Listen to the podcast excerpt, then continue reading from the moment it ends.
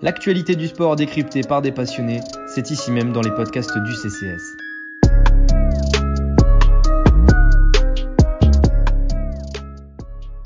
Bonjour à toutes et à tous et bienvenue pour un nouveau podcast du CCS. Le dernier de cette longue série qu'on vous a proposé là durant les deux dernières semaines sur euh, les previews des phases de poule de l'Euro 2020. Et on termine en beauté avec euh, cette fameuse poule F, poule de l'équipe de France, mais surtout euh, groupe de la mort avec l'Allemagne, le Portugal et la Hongrie. Euh, voilà, ça sera mon, mon dernier récap euh, au niveau de, des différents articles qu'ont pu produire le CCS. Mais donc, comme je vous l'ai déjà précisé maintes et maintes fois et, et, et, à maintes reprises dans les, dans les différents podcasts qu'on a pu faire, il y a toute une série d'articles euh, liant la culture et le football dans les pays qui participeront à l'euro, qui sont déjà disponibles sur notre site. Donc je vous invite à aller les lire. Je vous invite aussi, si vous écoutez pour la première fois euh, le podcast du CCS, à regarder tout ce qu'on a fait juste avant, donc sur la poule A, B, C, D et E. Euh, on espère vraiment vous avoir préparé au mieux pour, euh, pour cet euro. Aujourd'hui, pour cette poule un peu spéciale, bah, je suis avec deux chroniqueurs, deux chroniqueurs qui, qui aiment défrayer la chronique dans le, dans le CCS, dans le CCS, dans le groupe du foot. Guillaume est avec moi, spécialiste du Portugal, bien évidemment, mais aussi de la Hongrie, double casquette. Une nouvelle fois, on commence à avoir l'habitude avec euh, Julien et, et, Nathan lors des précédents épisodes. Comment vas-tu, Guillaume? Bah, Écoute, j'ai deux casquettes, donc ça fait j'ai un peu chaud, je t'avoue, mais à part ça, tout va bien. Mmh, c'est vrai que c'est une belle journée aujourd'hui. Hein. On, on, va vite sortir après, après ce, ce tournage. Euh, er, er, Ervan, toi, tu vas représenter la France, hein, ce, ce, beau pays que nous connaissons tous. Comment, comment vas-tu aujourd'hui? Je vais très bien, Victor, euh, et j'espère que vous tous aussi. On peut être que heureux hein, de parler de cette poule. Moi, je l'attendais énormément, parce que je pense qu'on a énormément de, choses à dire. Et, euh, je, parlerai, moi, rapidement de, l'Allemagne, qui devait être présentée par, par Tom, mais qui n'était pas disponible. Aujourd'hui, donc, je vous rappelle le sommaire. Hein, vous le connaissez, vous connaissez la chanson normalement désormais. Une rapide présentation euh, de l'équipe euh, par nos chroniqueurs. Ils vont vous présenter rapidement leurs articles. Euh, suivi d'une discussion collective où là, pour cette poule-là, on a plein de questions à soulever et on espère euh, pouvoir vous donner pas mal d'éléments de réponse avec un focus sur un match bien précis. Vous verrez le, lequel nous avons choisi et puis le, le fameux quiz qui est bien connu désormais euh, de nos auditeurs auditrices. On commence tout de suite. Je vais t'envoyer, Guillaume, vu que tu as deux, nations à nous présenter. Je t'envoie directement sur la Hongrie. Euh, Qu'est-ce que tu peux nous dire du petit poussé de ce groupe, de, l'équipe vraiment outsider dans le groupe de la mort? Bah, je, vais, commencer par envoyer un SO euh, au très bon article de Thomas, qui est revenu euh, en long et en large sur l'histoire de la Hongrie, notamment sur les, sur les brillantes années 50 euh, du football hongrois, où ils avaient pu aller en finale de Coupe du Monde en 54. Mais euh, du coup, euh, moi, je vais revenir rapidement sur l'équipe. C'est l'équipe la plus faible du groupe. Et c'est surtout une équipe qui a pris l'absence de, Dominique Soboslai euh, deux semaines à peu près avant le début de l'Euro, alors que c'est sur lui que toute, cré toute créativité, toute création d'occasion et tout coup de pied arrêté reposait. Donc le, le, coach hongrois Marco Rossi se retrouve avec un, un immense manque de créativité dans son équipe, alors qu'il avait préparé tactiquement à jouer avec Soboslai qui devait être en forme normalement au départ. Il n'a pas joué avec Leipzig depuis son transfert en janvier, mais il aurait dû être en forme pour l'Euro et revenir de blessure, mais il y a eu une rechute qui a fait que bah, c'était trop tard et qu'il n'aurait pas le temps de se remettre en forme pour l'Euro. Donc c'est extrêmement malheureux pour la Hongrie qui perd donc son, ne serait-ce que son tireur de coup de pied arrêté. On sait que dans cette poule, c'est très important d'être bon sur coup de pied arrêté quand on sait qu'ils vont pas avoir le ballon, on sait qu'ils vont pas avoir beaucoup d'occasions.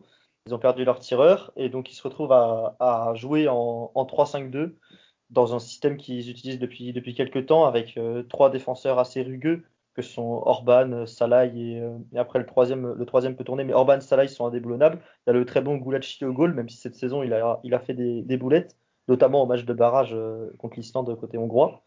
Et ensuite, il a joué avec deux pistons, sachant qu'il n'y a aucun arrière gauche dans l'effectif, donc ce sera automatiquement un droitier qui sera piston gauche quoi qu'il arrive. Et ce sera soit un milieu de terrain, soit un défenseur central en fonction de l'opposition. Moi, je le vois bien mettre un défenseur central pour passer à 4 les rares fois où ils auront le ballon. Le milieu de terrain est assez travailleur avec Adam Nagy qui est quand même un bon joueur de ballon et un bon 6. Et devant, il y a Adam Salai qu'on connaît pour certains qui joue à Mayence, attaquant pivot très solide physiquement, très bon de la tête. Et à côté de lui, il y aura Roland Salai qui est un jeune du côté de Freiburg qui a fait une excellente saison et qui est capable de, de belles courses, de beaux appels et de belles étincelles balle au pied. Donc attention quand même au duo d'attaquants qui est très complémentaire et très intéressant, malgré l'absence de ce boss-là. Et attention, il y en a un qui peut gérer les longs ballons, il y en a un qui peut jouer dans le dos de la défense. C'est, ça peut, ça peut être leur, euh, ça, ça, peut créer une étincelle et marquer un but contre l'une des trois équipes de cette poule. D'accord, merci, euh, merci Guillaume. On l'aura compris, la Hongrie euh, ne sera pas là que pour faire de la figuration dans, dans cette poule de la mort et a, et a des, a- des atouts à, à faire valoir. Euh, Ervan. Et ils sont Alors, à domicile, ils jouent trois matchs, trois matchs dans un stade à 100% avec 68 000 personnes. Ils sont à domicile sur les trois matchs dans le stade qui a 100% de capacité euh, à Budapest, donc euh, à la Puskás Arena. Donc attention. Mm, Ça peut, ça peut être un, un facteur déterminant, euh, effectivement. Ervan, présente-nous la France. Alors, euh, pas besoin forcément d'en d'en faire des tonnes, je suppose que qu'on connaît bien, mais si, si tu as envie de nous présenter ton article et, et deux, trois petits- petites anecdotes ou infos sympas, je, je t'en prie.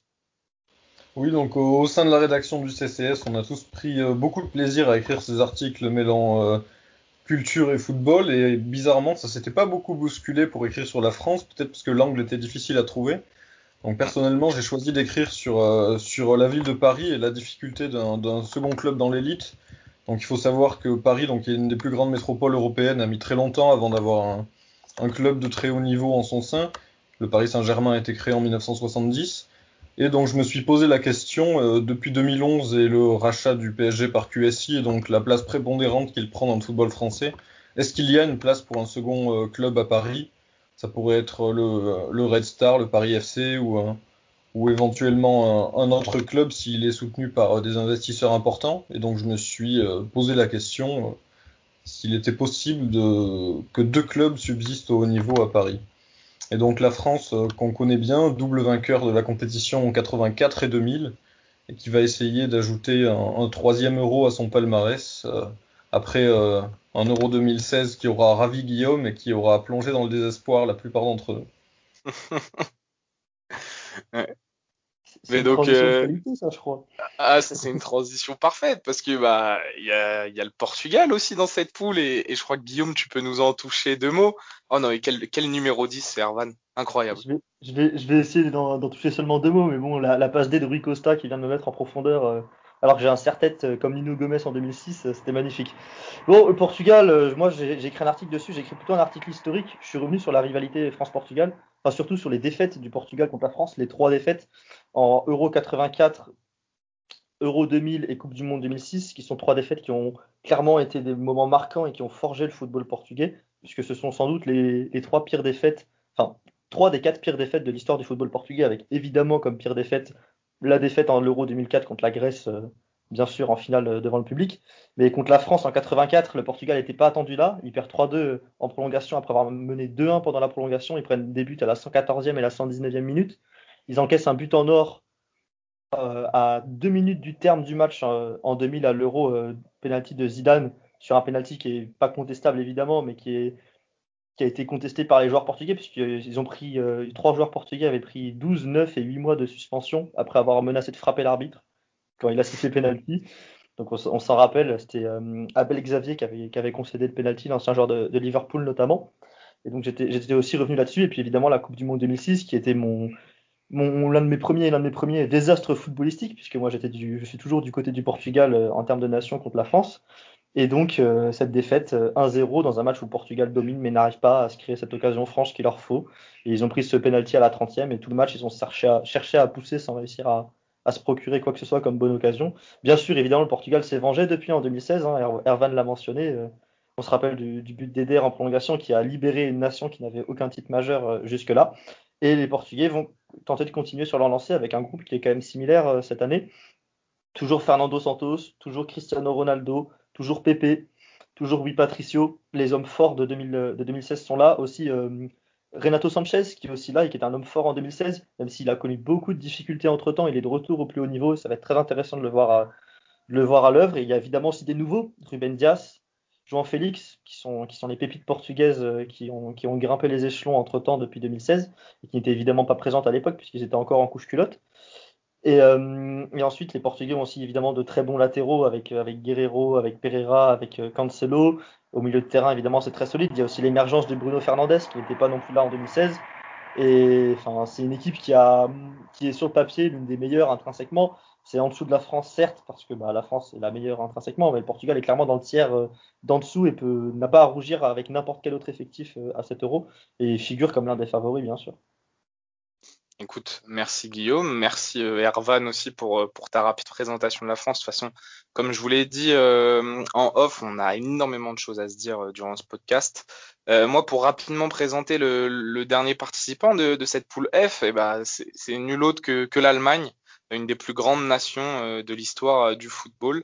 Et, et, pour ce faire, Tom nous avait publié un article qui s'appelle L'Allemagne fait-elle toujours peur? Un article beaucoup plus centré sur le sport que sur la culture, où il retrace les aventures euh, allemandes lors de, des différents euros, lors des différents, euh, lors des différentes coupes du monde aussi, et puis surtout, euh, il nous fait le, le, fait que, il nous a fait un petit paragraphe sur le fait que Thomas Müller est de retour et qui pourrait avoir une place importante dans le dispositif pour le dernier euro de, Joachim Löw et qui a quand même de grandes incertitudes autour de cette nation qui, tout comme l'Espagne, euh, traverse un peu une période de doute euh, et, espère avec l'euro soit lancer une nouvelle vague, une nouvelle dynamique, soit carrément de nouveau marquer son territoire comme, euh, l'une des meilleures nations européennes.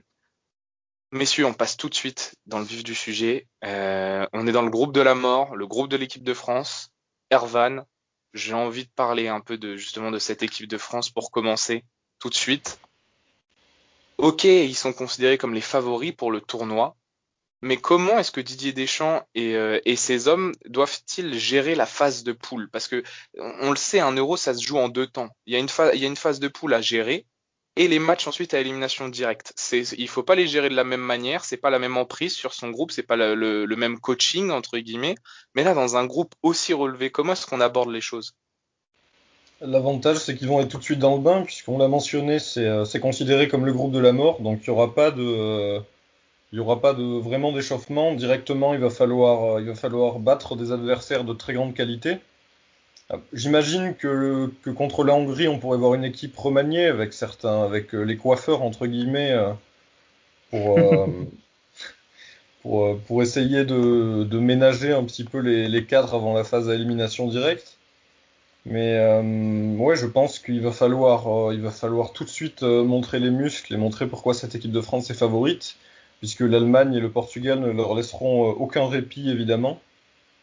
Et euh, je pense que le, staff de Didier Deschamps aura articulé la préparation, euh, notamment physique, pour que les joueurs puissent monter en puissance au fur et à mesure de la compétition.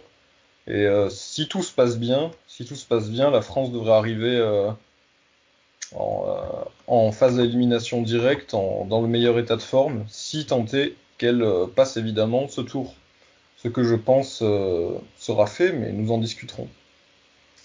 Guillaume, qu'est-ce que tu en penses toi? Comment est-ce que Didier Deschamps il doit réussir à, motiver euh, ses hommes? Et comment aussi, euh, enfin, comment en cas de contre-performance qui pourrait arriver contre l'Allemagne ou contre le, Portugal, bon c'est lors de la dernière journée, mais on va se baser sur l'Allemagne. Comment est-ce que tu arrives à, tout de suite te remettre dans le contexte du tournoi, à te, motiver? Comment tu gères ton groupe qui doit déjà gérer deux gros affrontements? Je pense qu'il faut déjà qu'ils voient. Je pense que l'Allemagne et le Portugal sont déjà des, matchs à élimination directe avant l'heure. Portugal, on verra en fonction de la situation du groupe. Si les deux équipes sont à 6 points et sont déjà qualifiées, ce sera peut-être pas une finale à l'envers. Peut-être que les deux équipes vont faire tourner ou quoi. On ne sait pas encore euh, la situation euh, numérique du groupe, bien sûr. Mais par exemple, l'Allemagne, c'est déjà un match à élimination directe parce qu'en cas de défaite, euh, la France met comme nous dans une position précaire puisqu'ils sont possiblement, même en battant évidemment la Hongrie, ils sont possiblement à la merci du Portugal et à la merci de la différence de but autant que meilleur troisième dans ce cas-là. Donc il faut faire attention, le, match inaugural est déjà un match que la France n'a pas le droit de perdre tout comme les matchs contre le Portugal, euh, pour moi, en fonction évidemment de la situation du groupe, mais sans doute aussi tout comme les matchs contre le Portugal. Donc c'est deux matchs à élimination directe en fait, il faut les voir comme ça. Il faut pas croire non plus que le match contre la Hongrie peut permettre de faire jouer des, de faire jouer des coiffeurs, parce que ça dépend de la situation. Mais si la France ne gagne pas contre l'Allemagne, je serais pas étonné que Deschamps mette ses 11 meilleurs joueurs sur le terrain euh, contre la Hongrie, bien sûr, pour s'assurer une victoire, même si évidemment il y a cinq changements à l'euro si, si je ne m'abuse.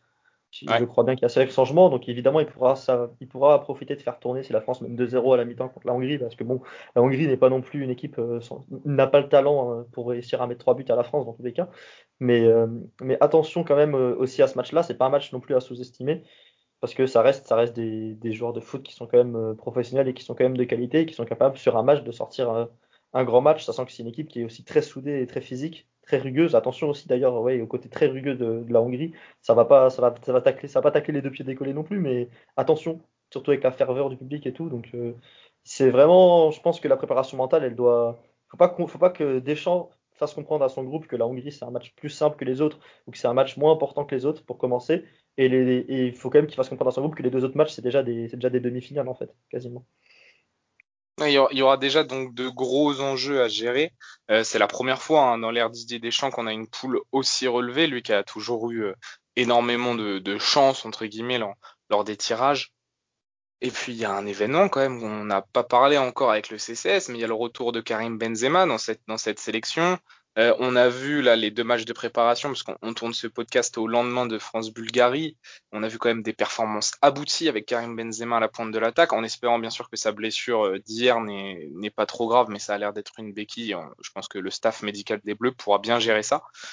Comment euh, Benzema de retour Est-ce qu'on a des, de réelles certitudes sur la performance tout de suite de l'équipe de France avec ce Karim Benzema là dans des grands matchs contre l'Allemagne, contre le Portugal ou même contre la, contre la Hongrie. Est-ce que réellement ça nous c'est un vrai. Euh, alors moi, je suis totalement convaincu que c'est le cas. Est-ce que c'est vraiment un glow-up pour l'équipe de France euh, d'avoir Karim Benzema au, sein de son attaque, Ervan euh, Moi, si son état physique le permet, je pense que j'ai pas vraiment de doute sur, sur la capacité de Benzema à jouer avec cette équipe. On a déjà vu qu'il y avait des automatismes évidents avec Mbappé, avec Griezmann, avec Pogba, notamment sur le premier match de, préparation, c'était contre le Pays de Galles. On a vu que Pogba cherchait beaucoup Benzema sur les diagonales. On l'a vu combiner, faire du jeu à 3 avec Mbappé Griezmann. Donc moi, je, si euh, s'il est présent dès le premier match contre l'Allemagne, il sera, titulaire en toute logique, je pense. Et euh, est-ce que c'est un glow-up? Ben, C'est un glow-up. Euh, c'est difficile à dire puisque les, tu sous-entends que c'est un glow-up par rapport à Giroud en fait si tu, si tu parles de glow-up. Euh, euh, tactiquement, ça t'apporte peut-être plus de choses. Hein. On l'a vu là durant les deux matchs de préparation. Euh, si on peut en toucher deux mots, mais le premier match contre nos amis, on a joué contre qui déjà? J'ai tout tapé. contre les Gallois. Contre les Gallois, on voit quand même que techniquement, c'est beaucoup plus à l'aise, c'est beaucoup plus fluide dans l'animation. La première mi-temps d'hier est totalement aboutie, tandis que la deuxième, jusqu'au doublé d'Olivier Giroud, clairement, et la rentrée d'Ousmane Dembélé aussi qui amène un peu de percussion, on était dans un ventre mou. Après, on a pu voir qu'il y a peut-être des, petites tensions entre Kylian Mbappé, Olivier Giroud, etc. Mais, euh, mais je sens quand même que c'est plus à l'aise avec Karim Benzema. Bah, j'ai l'impression que tactiquement, ça t'offre peut-être plus de possibilités face à, pour perforer des blocs bas, par exemple. Ouais. T'as as quand même la, capacité de Benzema à jouer dos au but, à jouer euh, en une touche, à jouer en remise on, on présente plus cette qualité technique euh, qu'il a qu'on voit depuis longtemps avec le Real. Et je pense que ça te ça t'apporte quand même beaucoup plus de possibilités qu'avec Giroud, qui certes est un excellent joueur euh, au but, qui peut aussi remiser, mais qui est plus à l'aise dans le jeu aérien et moins quand même moins à l'aise dans le dans les petits espaces euh, au sol. Et je pense qu'avec Mbappé qu'on voit se rapprocher du but avec Paris depuis l'arrivée de Pochettino, ça, on peut voir des séquences où Benzema décroche, fait un peu le 9,5 et Mbappé part en profondeur. Et je pense que ça, ça peut te, te, permettre pardon, de perforer des blocs bas plus facilement. Il y a, il y a aussi l'aspect que Benzema dézone beaucoup. Benzema va s'écarte surtout à gauche quand même en temps normal, mais il dézone beaucoup, il occupe beaucoup l'aile gauche et ça c'est parfait pour Mbappé et c'est quelque chose que Giroud pour le coup fait moins. Giroud c'est plutôt à, Mbappé de s'écarter quand, quand Giroud est avec lui, alors que quand Benzema est là, c'est Benzema qui va s'écarter sur l'aile gauche, sur l'aile droite, qui va bouger pour, pour être disponible. Et je pense qu'Mbappé apprécie ça aussi un peu plus, surtout au vu de son évolution au PSG cette saison sous Pochettino, qui le fait plus jouer dans la surface. Hier, je ne sais pas si vous avez vu la stat passée euh, par Opta, il a touché 21 ballons dans la surface Mbappé, c'est le plus par un joueur de l'équipe de France depuis qu'Opta analyse depuis 2006 l'équipe de France. Donc ça, ça montre des choses. Après, Benzema s'est certes blessé, mais ça montre quand même des choses euh, qu'Mbappé ait touché autant de ballons dans la surface hier, dans un match que la France a certes dominé, mais que la France n'était pas non plus en face Saint-Marin ou le Luxembourg. C'était pas, pas, non plus minable à ce point-là la Bulgarie. On, a parlé de, de, la gestion de la phase de poule pour, euh, pour Didier Deschamps. Il va aussi devoir gérer les, les égaux. On a vu là hier les déclarations d'Olivier Giroud qui pourtant avait l'air de plutôt bien vivre, mais on sentait tout de même, ça reste un être humain qui pouvait euh, quand même avoir un peu d'amertume vis-à-vis de la situation. Là hier, ça s'est senti, s'en est pris indirectement un peu à Kylian Mbappé. Il y a un petit incendie médiatique hein, qui s'est euh, qui s'est dégagé hier. J'ai pas forcément envie d'en parler aujourd'hui parce que ça reste quand même de l'interprétation euh, d'une prise de parole, donc c'est euh, ça à double tranchant. Moi, je l'ai ressenti un peu aussi comme euh, comme certains journalistes ou Giroud, on, ça lui pesait un peu sur sur son sur son grand cœur. le fait que la situation semble ne pas jouer en sa faveur et qu'en plus de ça, certains joueurs privilégient des relations avec d'autres. Mais euh, je voulais, euh, on aurait pu également évoquer le fait que l'équipe de France est sur quatre clean sheets de suite et que défensivement, il y, a quand même de grandes certitudes au niveau de la charnière centrale. Je les trouve très rassurants, Kipembe et Raphaël Varane. Les latéraux, c'est autre chose. Euh, on pourra en discuter autre. Enfin, il y a, d'autres détails qui rentrent en compte sur les latéraux. Lucas Dean, Lucas Hernandez, Bavard, Jules Condé ou même encore Léo Dubois. Mais moi, je voulais parler du milieu de terrain N'Golo Kanté, Paul Pogba. Alors Tolisso est extraordinaire, vraiment très surpris de son retour, il faut le souligner. Mais ce duo-là, j'ai vu une stat passer hier. Donc c'est 27 matchs joués avec l'équipe de France, enfin démarrés ensemble titulaires. C'est 21 victoires, 6 matchs nuls. Zéro défaite au plus haut niveau. Est-ce que c'est pas le meilleur duo de milieu de de de, l'euro là de cette année? Et, euh, et puis Paul Pogba euh, lorsqu'il sent l'odeur des grandes compétitions là c'est est-il meilleur que Michel Platini? Voilà, on va, poser les bases. C'est extraordinaire. Oui, voilà, il faut, il faut, il faut le dire. Coupe du Monde 2018, Paul Pogba était pour moi le meilleur joueur. Euh, Kanté était vraiment pas loin de l'être également. Et là, cette année, Kanté sort de sa meilleure saison, peut-être en une de ses meilleures saisons en fin de saison en carrière, on va dire. Donc, arrive dans un état de forme splendide pour l'Euro. Et Paul Pogba, lui, dès, dès qu'il sent, voilà, tiens, une compétition officielle, je peux, je peux marquer mon, mon époque. Hop, je me mets, je me mets au niveau des, des plus grands milieux de terrain de l'histoire. comment est-ce que les autres équipes là vont pouvoir gérer, sachant qu'il y a quand même des gros milieux. Hein? L'Allemagne est quand même bien fournie, le Portugal également, peut-être un peu moins. Mais en tout cas, l'Allemagne, il y a quand même beaucoup de, de concurrence. Attention. Allemagne, il y a beaucoup de concurrence, mais Kimmich a l'air d'être de, de jouer à droite puisqu'ils ont quand même un problème à l'arrière droit et il le, il le fait jouer piston droit, Joachim Bleu, là, depuis le début des matchs amicaux et depuis le début de la préparation. Donc attention parce que ça affaiblit quand même pas mal le milieu allemand. Goretzka est out, je crois, en plus. Pour et, le Goretzka, et Goretzka doit être, euh, doit être out, ouais. Et après, le Portugal aussi, il y a quand même. Euh, attention, ça dépend ce qu'ils font, mais s'ils mettent les quatre fantastiques sur le terrain, c'est-à-dire Bernardo, Bruno, João Félix et Cristiano Ronaldo, attention aussi à un manque au milieu de terrain pour défendre euh, Pogba Kanté en face. Voilà, c'est exactement ça. C'est vraiment, ils ont, ils ont la capacité, le, le, double pivot, ou même s'il y a Tolisso avec ou quoi, Pogba ou Rabiot, Pogba, Kanté, ils ont la capacité de détruire et de faire gagner les deux matchs à eux tout seuls quasiment, euh, s'ils sont extrêmement performants contre Portugal et contre l'Allemagne. Ils sont, ils sont capables, ils, peuvent, ouais, exactement, ils peuvent à, eux deux dominer les deux milieux sans problème. À eux deux, évidemment, soit il y a peut-être un, milieu comme Rabiot ou Tolisso qui les accompagne, ou ce sera un 4-2-3-1, mais ils peuvent vraiment à, à eux deux rouler sur cette poule et ensuite, sans doute rouler aussi sur la suite de la compétition, parce que je réfléchis là rapidement, mais il n'y a pas d'autres milieux, il a pas d'autres milieux au monde qui, peut rivaliser dans tous les cas. Enfin, c'est, une association de rêve. Hein.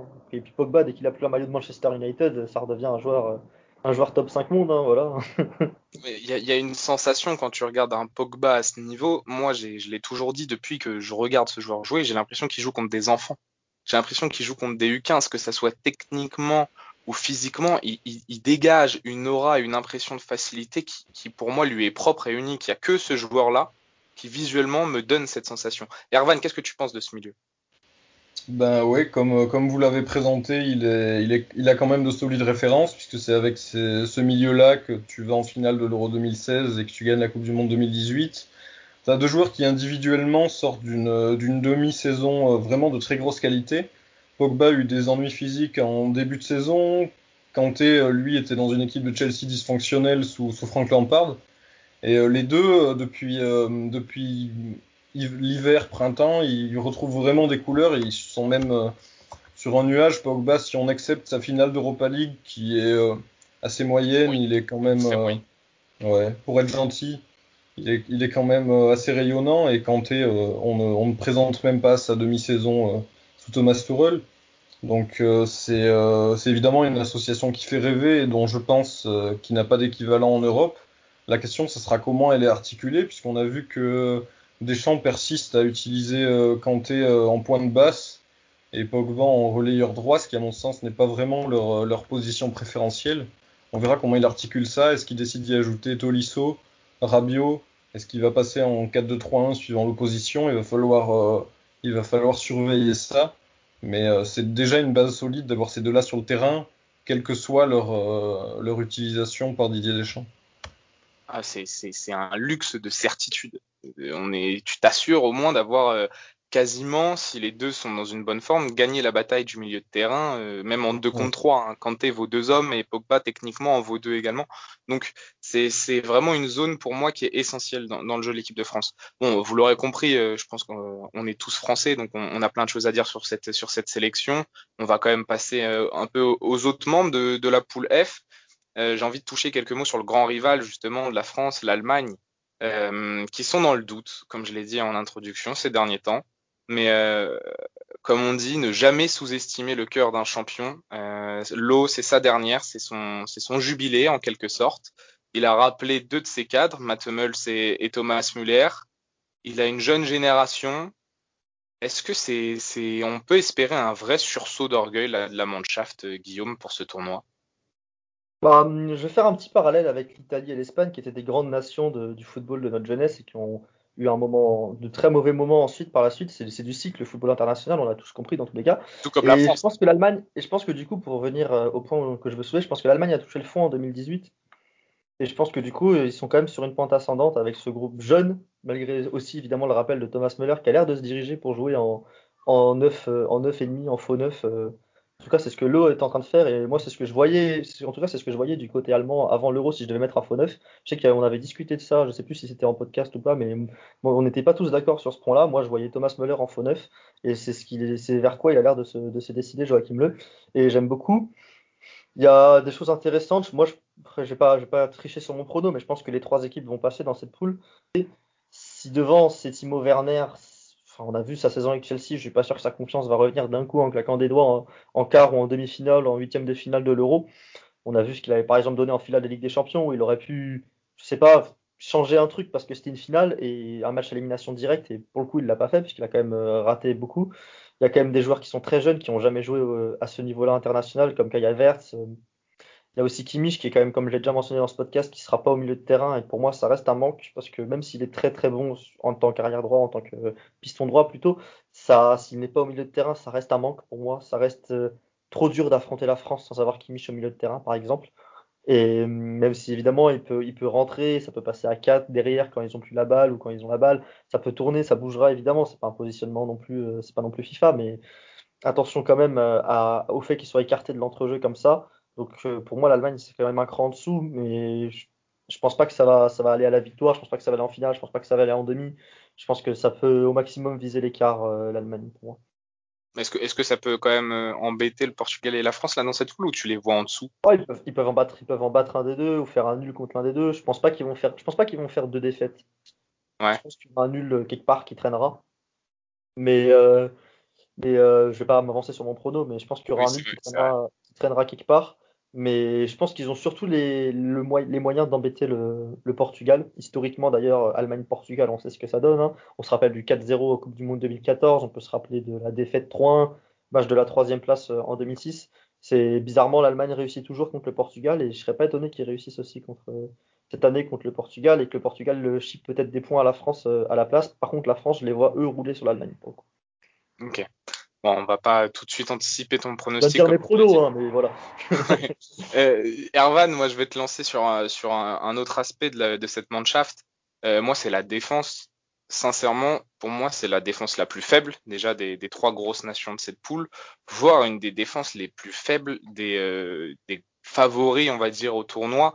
Euh, si je vous fais la, la liste des joueurs rapidement, en, défense, on a Robin Gosens, Matthias Ginter, Lucas Klostermann, Niklas Soule, Antonio Rudiger, Mats Hummels, Robin Koch, Christian Gunther, Marcel Alsternberg, pardon. Donc il y a quand même des beaux noms, il y a quand même une, euh, de, bons joueurs.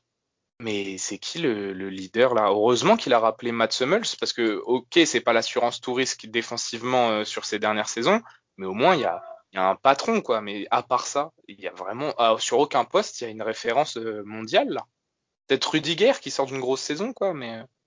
Ouais, Niklas Zoule qui est quand même pas, qui est pas, quand même pas un peintre à mon sens, qui a notamment fait de très bons matchs en tant que latéral droit à, Munich, mais euh, c'est vrai que c'est une équipe d'Allemagne qui, euh, pourtant historiquement, se base souvent sur des défenses solides. On l'a vu notamment exploser face à l'Espagne et en prendre 6 en novembre dernier. Et c'est vrai que cette équipe d'Allemagne n'est pas vraiment rassurante. Alors on se dirige, d'après les dernières euh, compositions de Klopp, de, pardon, j'allais dire de Klopp, de Joachim Low, euh, Ouais. plutôt sur une, euh, sur une défense à 3 ou à 5. Et c'est vrai qu'on a, on a des doutes sur, sur les pistons déjà, puisque comme il n'y a pas vraiment de titulaire indiscutable sur ces postes-là, les latéraux c'est vraiment une, c'est vraiment quand une même. Ouais, Gossens devrait l'être. Gossens, euh, devrait l'être, ouais. Et vu le milieu, vu le milieu allemand avec euh, Gundogan et, et Kroos, je pense que Kimmich le sera toute la compétition à droite. Parce que derrière, le problème c'est que si c'est pas Kimmich, voilà, c'est C'est Klosterman. Sterman. Ouais. Et Klosterman, il est mieux dans l'axe, hein, dans une défense à 3, justement, euh, en étant à droite de Ah, cette défense à je 3, ouais, parce qu'il est quand même rapide. sac. Ça peut être, ça peut être mal, mais et contre, des équipes là offensivement comme le Portugal et la France, euh, Erwan, tu, ça- que ça peut être vraiment le facteur qui peut faire basculer d'un côté, ou de l'autre la rencontre, la performance défensive de l'Allemagne? Ah bah, ça peut clairement être le facteur. Et puis, comme, euh, comme le sous-entendait Guillaume tout à l'heure, si tu utilises euh, euh, sur une aile, tu, tu risques aussi de perdre la bataille du milieu, parce que c'est un joueur qui est quand même rayonnant dans l'entrejeu. Donc, euh, faudra voir aussi la. Tu manques quand même d'impact, euh, d'impact athlétique et de, euh, et de vivacité au milieu si tu te prives de Kimmich, je pense, vu le profil des autres milieux.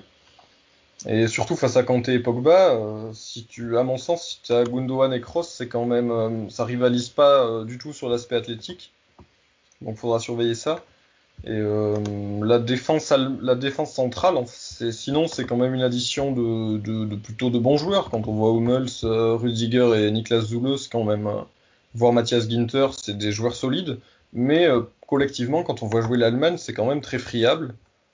Et euh, Heureusement qu'il y a Manuel Neuer derrière, quoi. Après, voilà, il, il faudra voir. sort pas non plus de sa meilleure saison. Attention, hein, il faudra voir dans quel, s'il il arrive à se remettre au, au diapason de, de ses belles années. Mais c'est vrai Ouais. que heureusement qu'il y a Manuel Neuer au goal, quoi. C'est vrai, mais sa fin de saison avec le, le Bayern n'est pas extrêmement rassurante. Après, ça reste Manuel Neuer dans les grandes compétitions. Il a souffert d'une défense aléatoire aussi au Bayern. Mais oui, Manuel Neuer dans les grandes compétitions, c'est un cyborg. Comme je pense que c'est ce que tu allais dire, euh, Erwan. Oui, voilà, je, me, je pense que ça, il devrait se mettre au diapason dans les grandes compétitions vu l'expérience et le, le talent qu'il a. Mais euh, C'est ouais, c'est pas effectivement, le, ça sera pas le point fort de l'Allemagne. Il vaudra mieux euh, être efficace offensivement, à mon avis, s'ils veulent, euh, s'ils veulent sortir de cette poule euh, la tête haute. Donc, Alors, va- avant de. Ouais, c'est Ouais, la- l'Allemagne, l'Allemagne, la France. Avant de, avant d'aborder le, le, le champion d'Europe en titre, qui est le, qui est le Portugal, Guillaume, très rapidement, toucher un petit mot quand même sur cette Hongrie. Euh, je m'étais mis là comme question un peu bateau, mais bon, est-ce que ça peut être un caillou dans la chaussure des grosses nations ou seulement un sparring partenaire quoi, durant, cette phase de poule? Comment est-ce que tu vois ça rapidement? Ce sera un caillou dans la chaussure pour deux raisons. J'ai déjà mentionné le public. Il va y avoir 60 000 supporters hongrois minimum euh, dans un match. Ça joue toujours, surtout qu'il y a une belle ferveur. Ils étaient très très heureux. Ils avaient fait la fête quand ils s'étaient qualifiés contre l'Islande en barrage. Ils avaient fait la fête quand ils étaient sortis des poules en 2016. Donc il y a, il y a un regain d'amour envers la nation hongroise euh, en Hongrie et surtout notamment à Budapest, qui est quand même une immense ville de football, malgré, malgré évidemment la- les difficultés que les clubs rencontrent là-bas. Et l'autre aspect, c'est que c'est une équipe qui va jouer à 5 derrière, très bas, avec aussi un très bon gardien, Gulacsi, de, de très bons défenseurs centraux, grands, rugueux, une ligne de 5 derrière qui va être très compacte, parce que bon, c'est un 3-5-2, mais c'est un 5-3-2, euh, voire même avec Nagui qui est un 6, donc c'est quasiment un. Ils vont quasiment défendre à, à 6, 7, 8. Il y aura 8 joueurs à mentalité défensive sur le terrain, sans compter le gardien. 9, sachant que Salah, il peut revenir défendre sur les coups de pied arrêtés. Enfin, c'est, il y a ce qu'il faut pour défendre, pour être, pour être extrêmement, extrêmement embêtant pour les, pour les attaques qui seraient potentiellement en manque de, créativité euh, derrière. Même si évidemment il y a de très bons milieux de terrain partout entre Pogba, Bruno Fernandes ou Kroos. Je pense qu'ils peuvent trouver la, passe, euh, la passe clé pour casser une ligne, mais bon, et casser un bloc compact. Mais vu que c'est une équipe qui va jouer bas et une équipe qui aura l'appui du public sur les trois matchs, c'est dans tous les cas un caillou dans la chaussure, sachant qu'il n'y a, a jamais de sparring partner euh, dans les grandes compétitions dans tous les cas, ou quasiment en tout cas.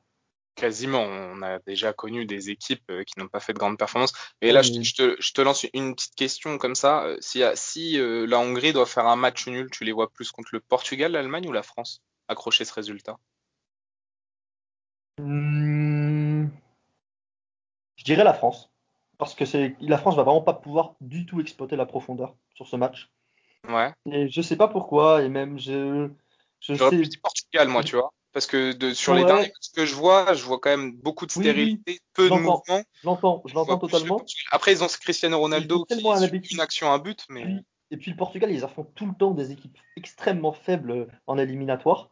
Et ils trouvent toujours la manière, enfin, ils trouvent toujours euh, quelque chose, justement. Et ils ont vraiment l'habitude de débattre ce, ce genre d'équipe, encore plus que la Je sais pas pourquoi la France, mais parce qu'il y, y, aura Mbappé, il sert presque à rien en fait sur ce match quasiment.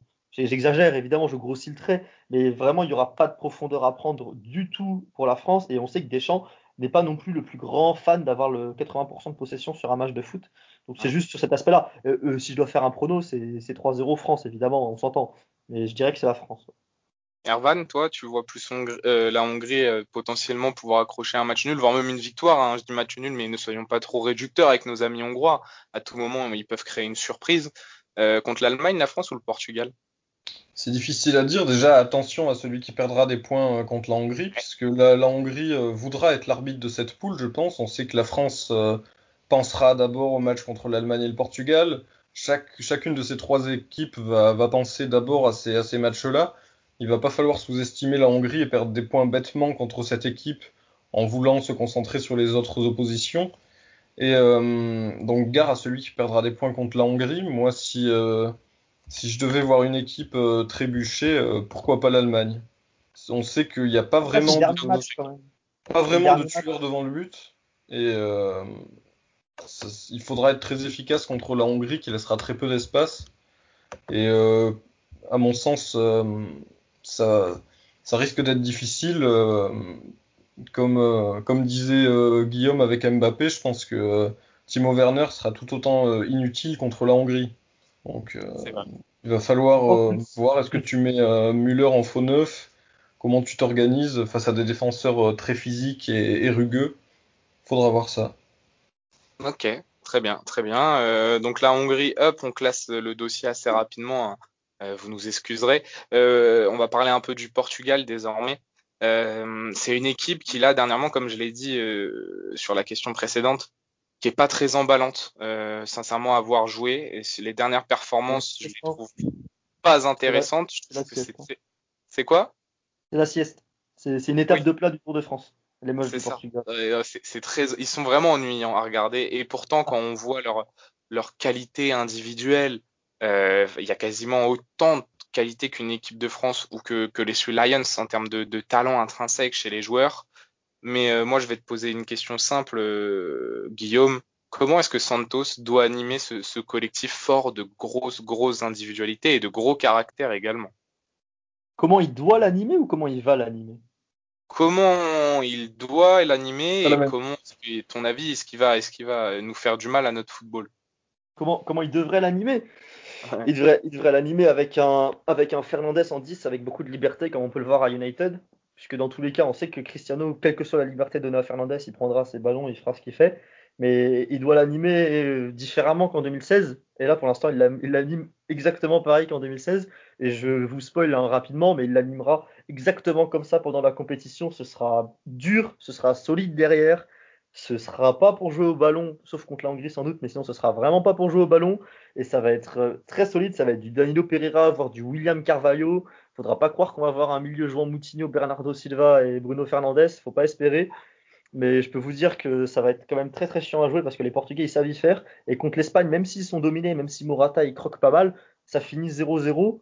Et les Portugais ne sont pas créés une, seule occasion de ce match, mais ça finit quand même 0-0 parce que ça reste solide derrière. Patricio euh, a l'air d'être en bonne forme aussi, malgré une saison euh, assez moyenne du côté de Wolverhampton. Ça a l'air d'aller mieux là sur la fin de saison et, maintenant.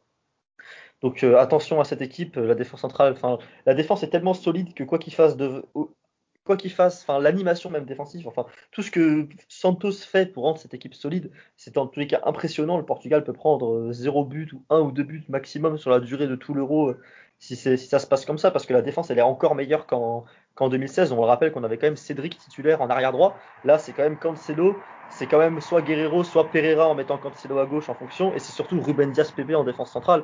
C'est voilà, c'est ah, il y a du talent. C'est deux des dix meilleurs défenseurs au monde cette saison, euh, Pepe et Ruben Dias, parce que Pepe à Porto c'était incroyable, que ce soit en Ligue des Champions ou en championnat. Ruben Dias c'est le meilleur défenseur au monde actuellement, l'un des trois meilleurs défenseurs au monde, parce que je ne pas mouillé sinon. Enfin, c'est c'est trop fort défensivement. Et je pense que l'animation offensive, j'espère qu'il va se reposer un peu plus sur Bruno Fernandez que ce qu'il fait actuellement parce qu'il est nul en sélection, Bruno Fernandez, pour l'instant. Donc faut voir, faut qu'il trouve. En fait, il faut qu'il comprenne. S'il arrive à débloquer Bruno Fernandez en sélection Santos là, sur les prochains jours en faisant de la vidéo, en faisant le dernier match de préparation contre Israël, et euh, peut-être qu'il va réussir à débloquer Bruno Fernandez. Et pour moi, c'est la clé pour que le Portugal puisse mieux jouer, parce qu'il est nul en, sélection Bruno Fernandez et c'est pas que de sa faute. Mais mm, il faut qu'il trouve aussi des automatismes avec Cristiano, parce que c'est pas non plus euh, toujours facile entre les deux. Mais c'est la, la seule clé, c'est le seul truc à débloquer, c'est le seul truc à changer entre guillemets pour que le Portugal euh, redevienne quand même un peu plus attrayant que ce qui se passe en ce moment. Mais j'ai quand même confiance en cette équipe parce qu'il y a, enfin, y a tellement de talent individuel. Enfin, il y a, y a tout ce qu'il faut pour que l'équipe gagne l'Euro. Et que ça joue bien ou que ça joue mal, en fait, on s'en fout. Parce que c'est pas ça nécessairement qui va décider si le Portugal peut gagner ou non l'euro.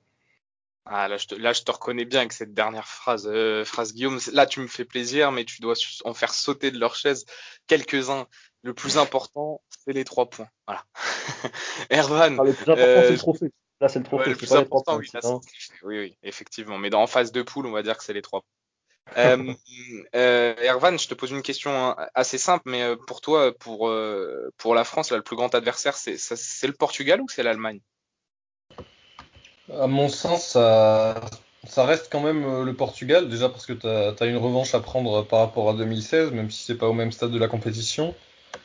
Et, parce que c'est deux équipes qui, se ressemblent un petit peu sur certains aspects, notamment dans le sens où où la créativité dépend beaucoup des, joueurs axiaux. Euh, on sait que euh, en France, euh, on repose beaucoup dans l'axe avec forcément Pogba, Griezmann, Benzema, qui, ont un peu le, qui détiennent une, voilà, beaucoup de créativité dans cette équipe. Et le Portugal, c'est pareil, ils ont quand même des joueurs comme Bruno Fernandes, Joao Félix. On a des latéraux quand même. nos latéraux sont quand même bien plus techniques et bien plus offensifs pour le coup. Bien sûr, bien sûr, mais ça, ça, ça différencie d'une équipe d'Allemagne, par exemple, qui mise beaucoup sur ses ailiers et qui envoie beaucoup percuter euh, Serge Gnabry et le Roi Sané.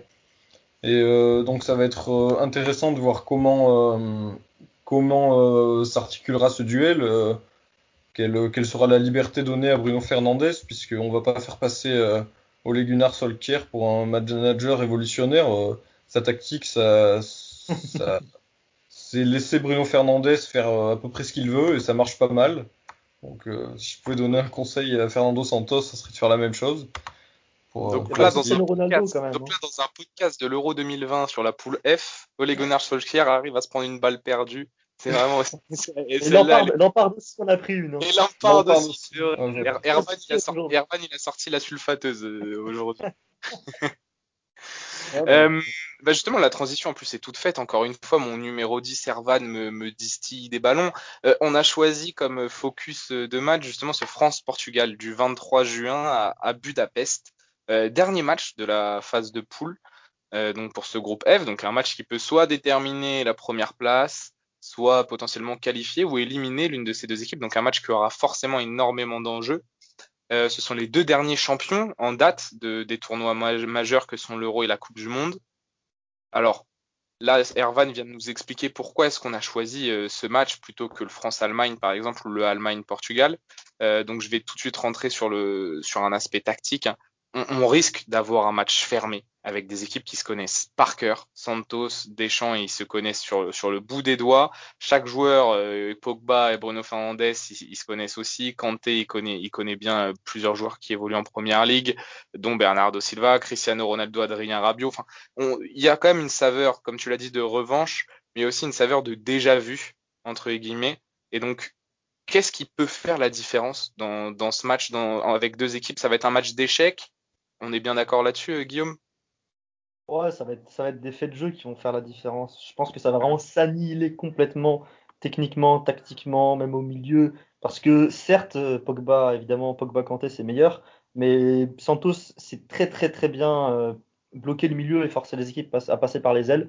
Et avec l'aide de Danilo ou de William Carvalho, je pense que ce sera Danilo, au milieu de terrain, attention parce qu'il est vraiment capable de, verrouiller le milieu de terrain avec ses, défenseurs, parfois qui montent aussi assez haut. On sait que Pepe, comme Ruben Dias, monte très haut, chercher des, numéros 10 parfois, l'un ou l'autre, et ensuite ça se, ça se replace derrière différemment. Enfin, c'est, regardez le Portugal défendre, c'est quelque chose de, enfin, on apprend tellement de choses sur comment on peut défendre au foot. C'est à part la manière dont Santos fait défendre son équipe.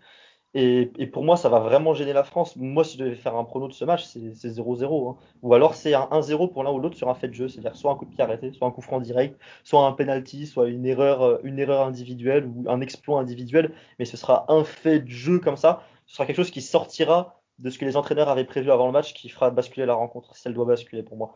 Ce, les, ce que les entraîneurs ont prévu va s'annihiler, à mes yeux. Qu'est-ce que tu en penses je suis, assez d'accord avec Guillaume. Je pense que ça va pas être un feu d'artifice offensif.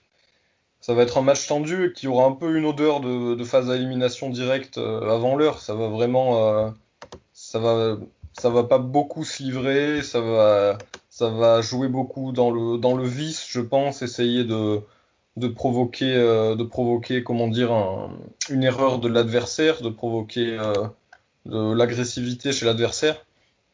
Et euh, on voit qu'il y aura énormément de joueurs d'expérience sur, euh, sur la pelouse, des joueurs qui se connaissent bien avec une certaine rivalité. Ça, ça a tout d'un match de, voilà, d'une, de, de phase finale, vraiment. Et euh, je, vois bien ouais, une équipe s'en sortir sur un, en fin de match une faute et qui amène à, éventuellement un penalty ou, un, un, but sur corner, quelque chose comme ça je vois pas trop d'autres. Euh, enfin, j'imagine pas vraiment un scénario euh, différent. Vu comme les équipes se connaissent. Ouais, attention, attention quand même à, un aspect qui, qui a soulevé. C'est le dernier match de la dernière poule. Ça veut dire que ces deux équipes, imaginons qu'elles fassent un, parcours parfait contre Allemagne et Hongrie, ce qui est totalement possible, qu'elles soient toutes les deux à 6 points. Que les deux soient qualifiées, Ça peut vite sortir, les deux seraient qualifiés dans ce cas-là, ça peut vite sortir la calculette. Hein ça peut vite sortir la calculette pour voir qui ils ont envie d'affronter parce que on connaîtra exactement tous les premiers, deuxièmes et troisièmes des autres poules. Ils savent exactement le nombre de buts et le résultat qu'ils doivent faire pour affronter telle ou telle équipe. Et même, même en fonction d'une poule qui serait pas à 6-6-0-0 dans le cas où les deux équipes gagneraient leurs deux premiers matchs, ce qui serait quand même qui est probable mais qui n'est pas non plus le, scénario le plus, le plus éventuel, euh, le plus, euh, enfin le plus attendu. Même dans tous les cas, si une équipe est à 4, une équipe est à 6 ou quoi, elle sait quand même aussi qu'est-ce qu'elle doit faire pour se qualifier et ainsi de suite une équipe qui peut être déjà qualifiée, il peut y avoir beaucoup de choses différentes, mais vu que c'est un dernier match de poule, attention parce que ça peut même faire tourner physiquement, ça va éviter de prendre un carton rouge évidemment aussi par exemple. C'est quand même un match qui est particulier et je pense pas que ça va être, il va pas du tout être abordé pareil qu'un premier match ou voire même un deuxième match de poule. Et attention si on va pas voir un faux match où on aura euh, Jota, euh, André Silva euh, côté Portugal et on aura Olivier Giroud et Ben Yedder côté France. Attention, attention à à cet aspect dernier match de poule qui, change des choses. Et par contre, ouais, rapidement, on n'a pas mentionné, mais les deux matchs qu'il y a eu en Ligue des Nations aussi entre France et Portugal, on a, c'était des rencontres qui étaient, qui étaient aussi assez fermées, qui se sont jouées, bah, par exemple pour la France quand ils ont gagné 1-0 à Lisbonne, c'était sur un, sur un coup franc, hein, sur un coup franc, sur un coup de pied arrêté, ça s'était joué. Alors c'était un match où la France a dominé, mais qui était quand même bien fermé. Le match était abouti de la part de la France, notamment de Rabiot, mais c'était quand même un match qui était quand même assez fermé. Et je pense qu'on peut s'attendre à un match pareil ou un match fermé où la France domine légèrement et où une performance individuelle ou un fait de jeu peut, peut renverser la rencontre d'un côté comme dans l'autre, évidemment, parce que le Portugal, ils vont pas s'en prendre quatre par la France, euh, quoi qu'il arrive. D'ailleurs, je, voulais me servir de, ce match-là pour le préciser. C'est vrai que c'est assez compliqué de prévoir l'arbre final de l'euro avec tous ces trucs de, trois, de meilleur troisième, etc. Mais si euh, la France termine première ou le Portugal, hein, par exemple, euh, ils vont jouer à un troisième de groupe. Donc soit du groupe A, euh, qui sera sans doute, je pense, soit la Turquie, soit la Suisse, soit le Pays de Galles. ensuite, ça sera potentiellement du groupe de la Belgique. Donc ça va jouer, je pense, entre la Russie et la Finlande si ils sont dans les meilleurs troisièmes, parce que je vois bien le Danemark, moi, être largement deuxième dans cette poule. Et sinon, ça sera de, la poule C avec le Pays-Bas, l'Ukraine, l'Autriche, euh, où là, à mon avis, ça va jouer entre l'Ukraine et l'Autriche. Donc un huitième de finale abordable, avec, si je me trompe pas, des quarts de finale après où on devrait jouer un deuxième de poule, donc soit la Croatie, soit la Pologne. Plus rien, là, l'écart, on n'en sait pas rien. On va un peu trop loin. Si on termine premier, on devrait avoir un bracket avantageux. Donc on va dire que la première place reste quand même un avantage considérable parce que par contre, si tu finis deuxième, si tu finis deuxième, tu te prends un deuxième de poule puis la Belgique tout de suite après et donc potentiellement aussi la Belgique dès le huitième. Hein, si la Belgique termine deuxième et le Danemark premier, je vous invite à aller écouter euh, le podcast sur la poule B si ça n'a pas été fait. Et le pire scénario, on va dire que c'est bon, bien sûr, c'est le scénario où on finit quatrième ou euh, pas meilleur troisième, mais si on finit dans les quatre meilleurs troisièmes, là on risque de prendre Pays-Bas ou Belgique direct d'office en huitième. Donc ça c'est pour le Portugal ou la France ou l'Allemagne. Hein. Là je parle, je parle un peu avec le, le avec on, mais en réalité je, je prends les trois nations en compte. Rappelez-vous le parcours quand même du Portugal en 2016. Hein ça reste, ça reste Croatie, Pologne et Pays de Galles en ayant fini troisième de sa poule. C'est tellement aléatoire qu'on peut pas savoir parce que le Portugal a quand même eu un parcours. On peut se le dire. La Croatie c'était pas non plus facile, ça reste finaliste en 2018, mais c'était quand même, euh, c'était pas cette équipe-là non plus euh, à l'époque en 2016. C'est un, parcours, un parcours qui est facile. oui, bon, Victor, doucement, doucement peut-être quand même parce que fallait quand même sortir ces équipes. C'est pas non plus des, c'est des équipes qui méritaient d'être là, en tout cas qui méritaient de passer les poules, par exemple, même dans un Euro normal, euh, Pologne ça ça jouait quand même plutôt bien au foot avec Lewandowski qui était quand même euh, à un très haut niveau, Pays de Galles aussi. Enfin bref, attention quand même à, Enfin, on peut juste pas prévoir pour moi, ça sert à rien de faire des calculs maintenant. On pourra en faire quand il y aura eu deux matchs de poule, mais maintenant ça sert à rien parce que le troisième de poule de la, le troisième de la poule euh, F, je crois à l'époque, le Portugal avait un parcours plus simple que le premier de, certaines poules dans tous les cas. mais c'était pour montrer qu'il pouvait y avoir de nombreux calculs. Oui, ouais, en tout cas, moi, je, pense que ça, a quand même la gueule d'une poule où il y a trois équipes qui se qualifient. Je vois pas vraiment de scénario dans lequel euh, le troisième n'est pas meilleur troisième. Je sais pas, je sais pas si on va venir directement au prono, si t'as prévu autre chose, euh, Victor, mais rapidement, c'est une poule, c'est une poule où en gros, pour être assuré que les trois passent, faut gifler la Hongrie. Et attention, parce que la Hongrie, c'est pas exactement ce type d'équipe euh, à se faire gifler justement. C'est une équipe qui encaisse pas. Ce que je disais parce que à la distance de but, Attention, regarde, si, que euh, ça va jouer entre les troisièmes. De... Enfin, faut être dans les 4, 4 des 6 meilleurs troisièmes. Donc ça va jouer. Si t'as 3 points et que ta différence de but elle est bonne, t'es bon. T'es qualifié, normalement, il n'y a pas de problème. Mais attention, s'il y, a des matchs nuls où ça commence à se partager les points, parce qu'un match nul apporte évidemment 2 points au lieu de 3 aux deux équipes, puisque une victoire c'est 3 points pour l'une, match nul c'est évidemment un point pour chacune. Donc ça, embête les équipes qui aient des matchs nuls dans cette poule là. Ça va vraiment gêner euh, Portugal. Personne ne veut faire des matchs nuls en gros. Si, limite si tu perds un match et que tu en gagnes un, tu as 3 points. Si tu fais deux matchs nuls, tu en as deux. Donc par définition, personne ne veut faire des matchs nuls dans cette poule. Donc attention à ces calculs là aussi. Je pense que oui, les trois équipes vont passer, mais attention, il va falloir réussir à mettre des buts contre la Hongrie et éviter de, de prendre, par exemple, le Portugal qui avait pris son 4-0 inaugural contre l'Allemagne euh, en 2014, les avait fait être éliminés de poule. Attention à pas prendre un 4-0 pour l'Allemagne, la France ou quoi, quoi. Parce que ça pourrait être, ça pourrait être directement les éliminer automatiquement, quels que soient les autres résultats. Sauf si évidemment ils gagnent les deux autres matchs, mais je vois mal l'Allemagne faire faire 6 points euh, dans cette poule. Est-ce que je peux avoir ton prono, euh, Ervan, s'il te plaît? Et si tu peux me, me saupoudrer tout ça d'un facteur X, c'est avec grand plaisir. Alors, euh, mon prono, euh, mon prono, ça va être. donc là, je vois la France terminer première de cette poule. je vois ensuite. je vois. c'est là que c'est difficile. Hmm. J'hésite je vais, euh, je vais jouer la, grosse côte et je vais dire euh, l'Allemagne deuxième, le Portugal meilleur troisième et la Hongrie quatrième. Très bien. Et ton facteur X de la poule pour à suivre? Mon facteur X, ça sera, euh, ça sera l'efficacité sur les coups de pied arrêtés.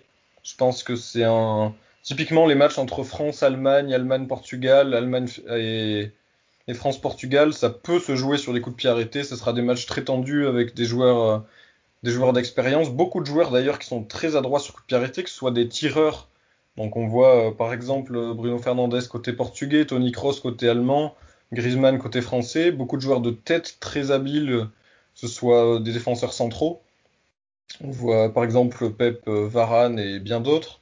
Je pense que les, les équipes qui sauront être décisives sur coups de pied arrêtés offensifs et défensifs seront euh, les maîtres de la poule. Et euh, moi, j'ai été vraiment déçu par justement les coups de pied arrêtés français sur les deux matchs de préparation. Je les ai trouvés très peu travaillés et euh, très peu incisifs. Donc ça, c'est un truc qui, m'a fait un peu que j'ai relevé hier. déjà que Mbappé tape un coup de pied arrêté, moi, ça m'agace.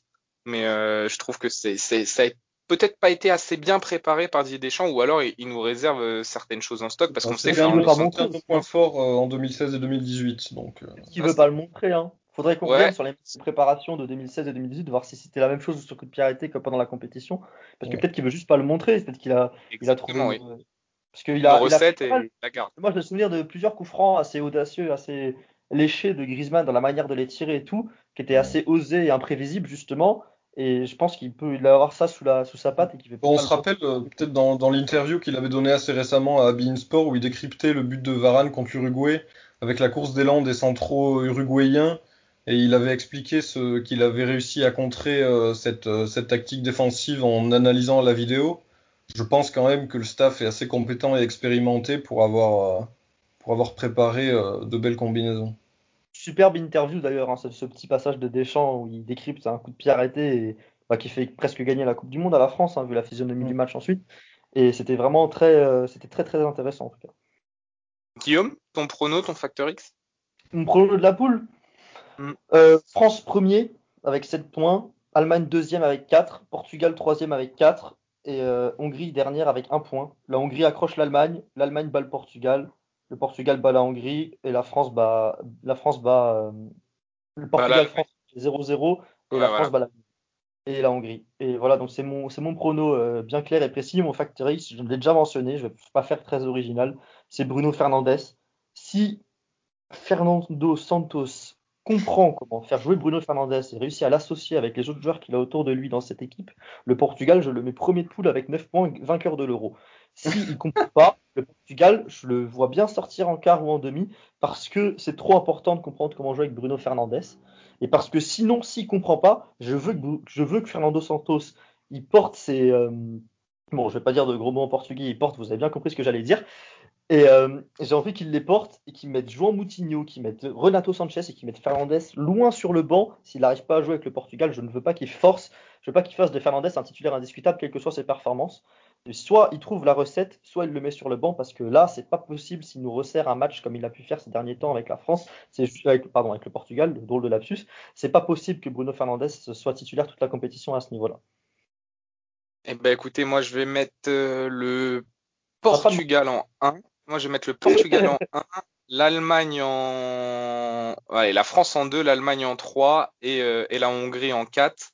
Euh, je vois bien le Portugal en fait euh, avoir 7 points, la France en avoir euh, 4. En fait, le même, le même scénario que toi, Guillaume, mais l'inverse, Portugal qui, qui s'impose contre la France.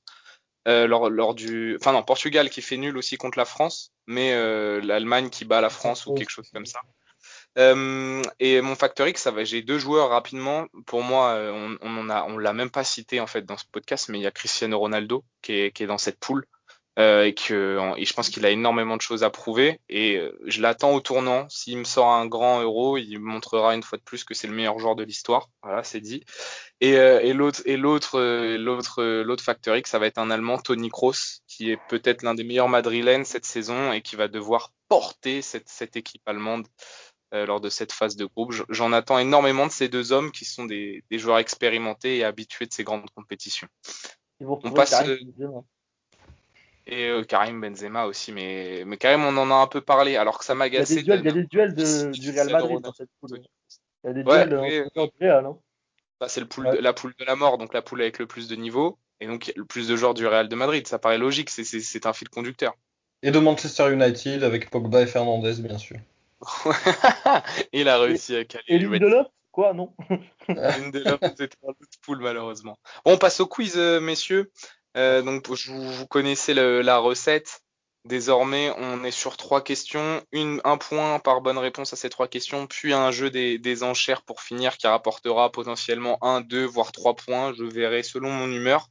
Et, euh, et donc, pour rappeler les différents vainqueurs, je crois qu'on a eu Guillaume premier quiz, Elliot au deuxième, back-to-back de Julien, grosse performance. Et puis, lors du dernier quiz, euh, c'est notre ami euh, Nathan qui s'est imposé euh, devant Costa. Donc, est-ce que Guillaume peut aussi avoir deux trophées à son actif ou est-ce que Ervan va prendre une revanche, lui qui avait perdu contre Elliot euh, en finale lors du, lors de la- du quiz de la poule C hein? C'est ça, hein, c'était de la poule C si je me trompe pas. B, je crois.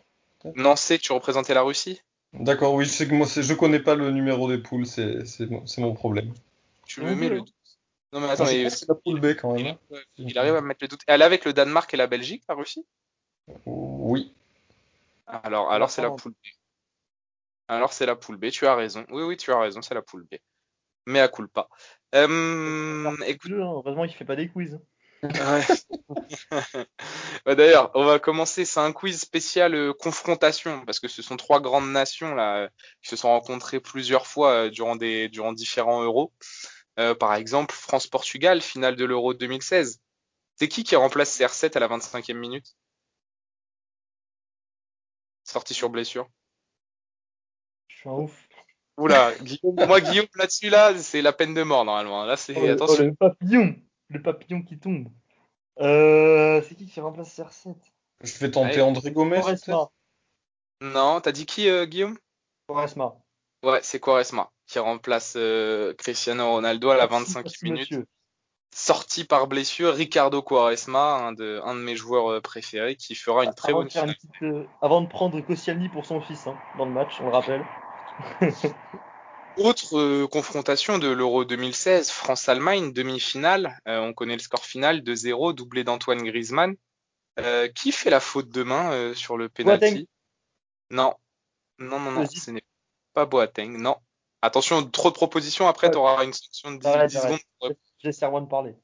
Erwan, qui, qui fait la main? C'est sur un corner, et il, il fait la main qui amène le penalty d'An- d'Antoine Griezmann juste avant la mi-temps. en plus.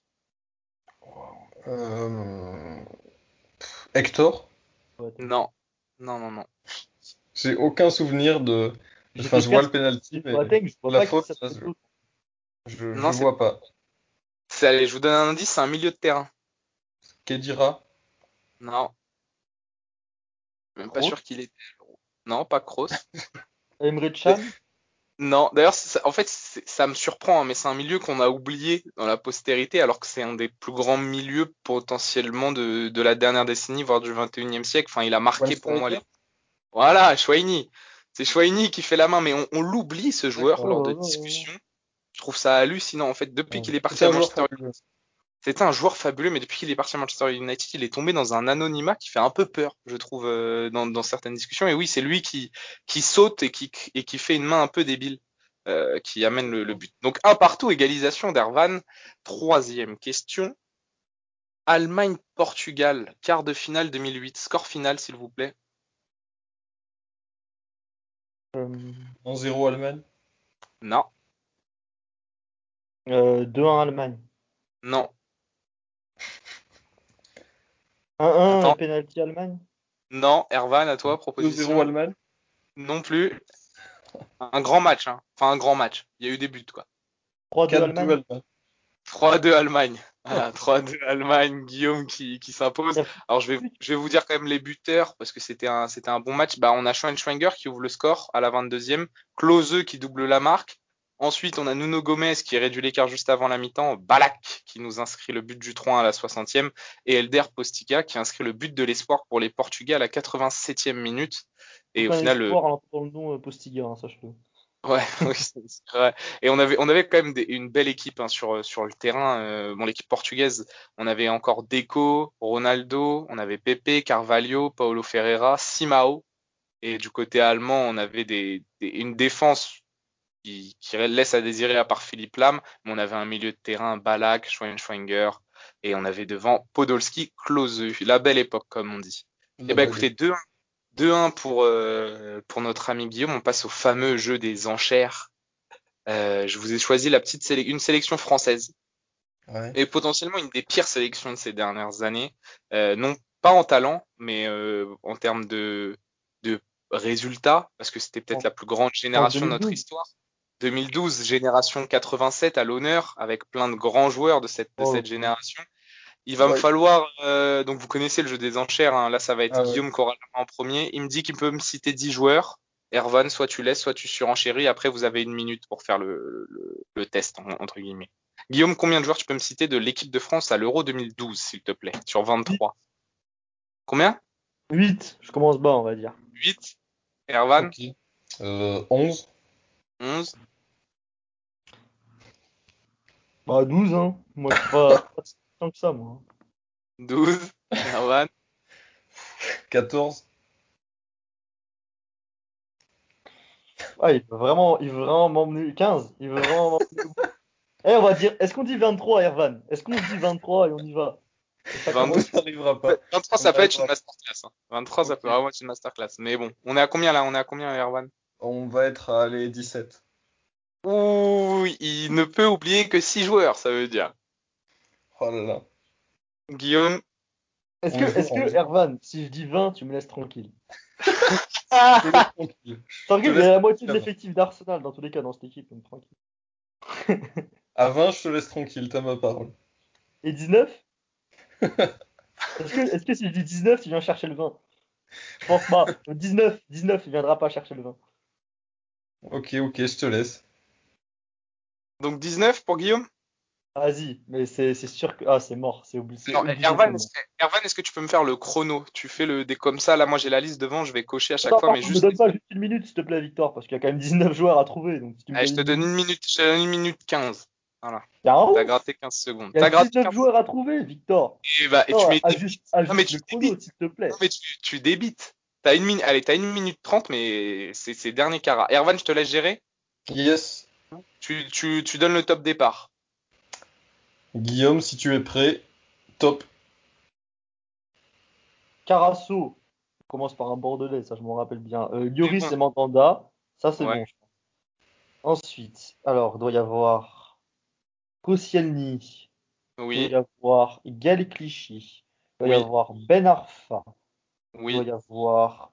Euh, ouais, c'est chaud, Matuidi doit y être. oui. Euh, Valbuena, ça doit y être. Valbuena, oui. Euh, Ribéry, Benzema, ça y est, je pense. Ouais, Giroud. oui. Ouais. Adil Rami. Oui, Evra. oui. Ok. Je suis à combien là? T'as compté? Compte pas, compte pas. T'as vous comptez Nasri. T'as parlé de 87. Nasri. Nasri, oui. Euh, ouais. je- Il je suis manque. Quelqu'un peut me dire à combien je suis ou pas de temps et de. T'es à de joueurs 12, t'es à 12 à peu près. Et une minute. Il me reste une minute? Non, non, t'as fait une minute. Oh, ça. Faut débiter. Ça-. Ah. Euh, Il y a Alou Diarra. Oui, Ah, c'est trop dur. Non, c'est mort, c'est trop dur. Ah, une minute 15, c'est passé. hein. Allez, Ah. allez, Guillaume, 15 secondes, enchaîne. Et T'as des joueurs que tu peux trouver encore. hein. Cabaye, il doit y être parce que 2012, Ah, c'est trop fort. Est-ce qu'il y a Moussa Sissoko? Non, Ah bah, vas-y, va, te faire, va se faire shampouiner Moussa Sissoko. il t'en manque Euh. un, il t'en manque deux, hein, il t'en manque deux. Que deux Clichy, Déjà dit. Tricheur. déjà dit Clichy. Marine Martin Marvin Martin, on est à combien euh... Ah, c'est fini, c'est fini. Aïe, aïe, aïe, aïe, aïe. Il était pas loin. Il, il était pas loin. Alors tu es à combien? 3, 4, 5, 6, 7, 8, 9, 10, 11, 12, 13, 14, 15, 16, 17. Tu étais à 17, donc il t'en manquait deux là encore pour atteindre les 19. Il te Ouais, bah, manquait Jérémy Ménez. Jérémy Ouais. Ménez de la génération 87. Il te manquait Yannem Villa. Euh, le plus évident que tu m'as pas cité, c'est Florent Malouda. Tu as oublié Ouais. euh, Malouda. Euh, et après, après, il te manquait les arrières droits, Debuchy et Réveillère. Et, Ouais, euh, en milieu droit contre l'Espagne. Hein. voilà. et il te manquait Philippe Mexès. Dommage, c'était pas loin. Et Ervan, Ervan qui rejoint le Mont Olympe et Guillaume qui, qui se fait tuer par son Attends, orgueil. Attends, attends, attends, c'est c'est un peu de l'arnaque quand même. Hein. Non, c'était deux points. C'était deux points le, le jeu des Ah, ça n'a enchères. pas, annoncé- ça a pas été annoncé avant le quiz. Et, mais Ervan s'impose. Et Ervan s'impose. Guillaume, tu as voulu euh, faire les gros bras, malheureusement. Victoire honteuse, Ervan, mais il le sait. Ervan le sait, Ervan a honte. Non, Ervan non, se sent comme un parce que t'as- portugais en 2016. Non, parce que Ouais. Ervan, je crois que la première, ver- la première fois, tu t'es fait aussi avoir comme ça, non? J'ai fait ça, j'ai voulu flamber face à Elliot et je me suis brûlé, donc euh, tu, as, tu as fait la même Quelle chose. sélection, juste pour la petite histoire C'était la Belgique 2016. Ouais. Et t'en avais, et t'en avais combien? T'en avais 19 aussi? Il lui en manquait un, je crois, en plus, non? Il t'en manquait j'avais voulu en citer 18 et je crois que j'étais arrivé à 16 ou 17. Ah ouais. Ok, ok. Bon, ça va, t'as perdu avec honneur comme moi aujourd'hui. On peut dire que j'ai perdu avec honneur quand même, s'il vous plaît. Oui, Oui. perdu. On peut le dire. Bon, Bon, bah, va. On va, on va fermer parce qu'on a déjà été assez Je long. vais aller pleurer, je supporte très mal la défaite. Hein, donc voilà. Ouais, ouais. On conclut cette belle série de podcasts preview du CCS sur les poules de l'Euro 2020 avec ce magnifique groupe F. On a, on a été très long, mais en même temps, c'est la poule où potentiellement il y a le plus de choses à dire. On vous remercie, euh, tous nos chers auditeurs et auditrices, et surtout, euh, je remercie aussi moi personnellement tous les rédacteurs du CCS Foot qui ont participé à ces différents podcasts. Euh, J'espère sincèrement que ça vous a plu. Ça nous a pris pas mal de temps, de, travail, mais euh, on a tous été très heureux de pouvoir faire cette preview de, de l'Euro 2020. On, durant cet Euro, on vous prévoit plein d'articles, euh, potentiellement de nouveaux podcasts, euh, preview ou débriefs de matchs, des space Twitter aussi potentiellement qui pourront être lancés. Et puis je vous invite à nous suivre sur les réseaux sociaux, Twitter, Instagram, et aussi à continuer de nous soutenir sur, sur notre site, à, li- à lire nos beaux articles. Et, euh, et pour finir, bah, je vais remercier euh, Guillaume et, et Ervan pour cette belle performance aujourd'hui. Merci messieurs. Et puis euh, on se Oui, Guillaume? Pas pour frauduleux. Ah ouais, bah, il fallait bien, il fallait bien que je t'arnaque à un moment ou à un autre, Guillaume. Et puis, euh, et puis bravo à Ervan pour sa victoire au quiz et, et puis je vous souhaite une bonne journée ou une bonne soirée. Ciao. Bravo, merci. Victor, merci Guillaume pour le quiz. Salut à tous. Salut. L'actualité du sport décryptée par des passionnés, c'est ici même dans les podcasts du CCS.